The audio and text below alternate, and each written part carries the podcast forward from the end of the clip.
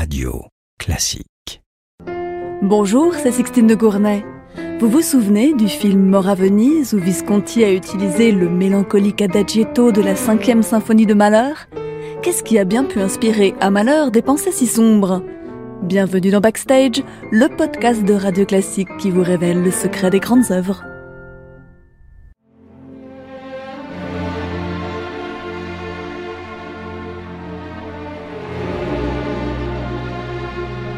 En 1910, Malheur consulte Freud à la suite d'une grave crise conjugale. La mort de leur fille aînée a éloigné les époux Malheur.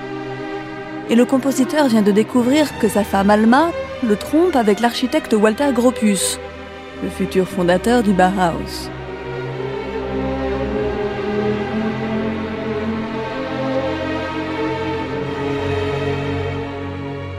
Freud explique alors à Malheur les répercussions sexuelles que peut entraîner une trop grande idéalisation de la femme aimée.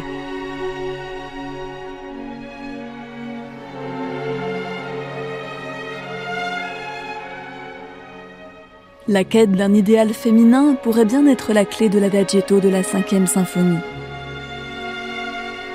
Malheur a composé ce mouvement à l'été 1902, juste après son mariage avec Alma. Extatique, il est entièrement confié à la douceur des cordes. On a prétendu que l'adagietto était une déclaration d'amour à sa femme. Mais cette musique profondément nostalgique révèle surtout les blessures d'un homme qui rêve d'un idéal imaginaire, forcément voué à être déçu. Une quête du sublime que l'art, bien plus que la femme, lui permettra d'atteindre.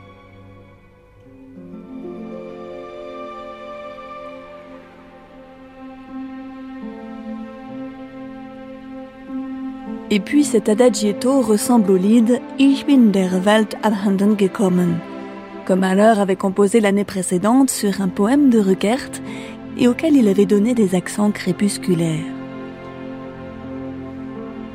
Drôle de proximité musicale pour une déclaration d'amour.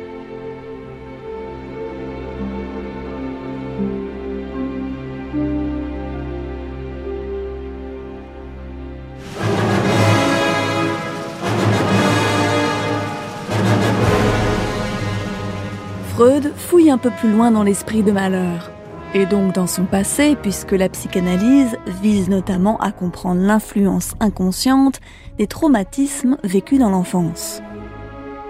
Or, dans la famille de Malheur, la mort s'est invitée à tout moment. La mortalité infantile était si élevée à l'époque que Gustave, à 15 ans, avait déjà perdu sept frères lui-même était d'ailleurs ce qu'on appelle aujourd'hui un enfant de remplacement. Trois autres frères et sœurs décèdent encore par la suite, dont l'un par suicide. Rien d'étonnant donc à ce que des marches funèbres apparaissent dans sa musique, tel le frère Jacques en mode mineur de la première symphonie.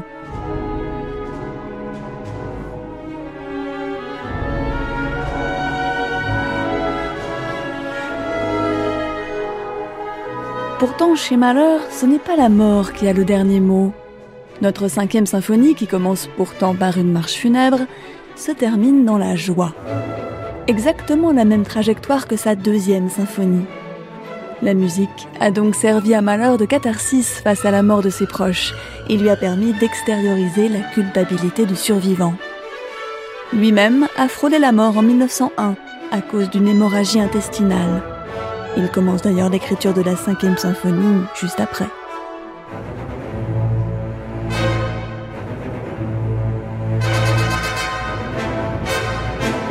Hélas, la mort n'est pas le seul souvenir traumatique de Malheur, comme le découvre Freud en faisant parler le compositeur.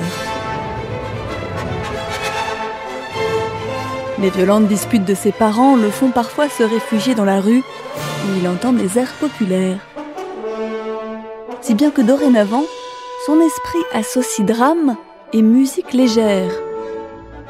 Ce mélange des genres est caractéristique de l'œuvre de Mahler. Dans le scherzo de la cinquième symphonie, on trouve des valses et des Ländler. Il voisine avec des moments de grande tension et des allusions à la musique militaire. Car Malheur vivait près d'une caserne avec ses parents.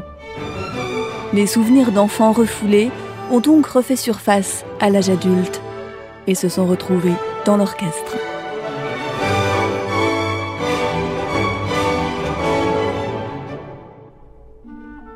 Après sa discussion avec Freud, Malheur se réconcilie avec sa femme Alma. Hélas, nous ne saurons jamais si cette psychanalyse aurait pu transformer l'écriture de Malheur, puisque le compositeur meurt moins d'un an plus tard, en mai 1911.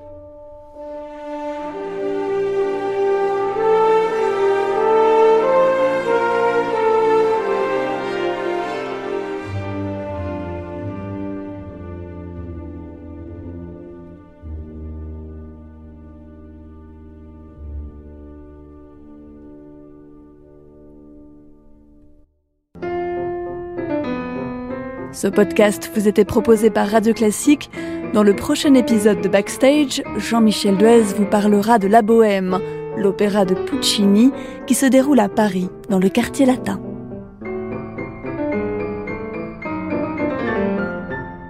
Radio Classique.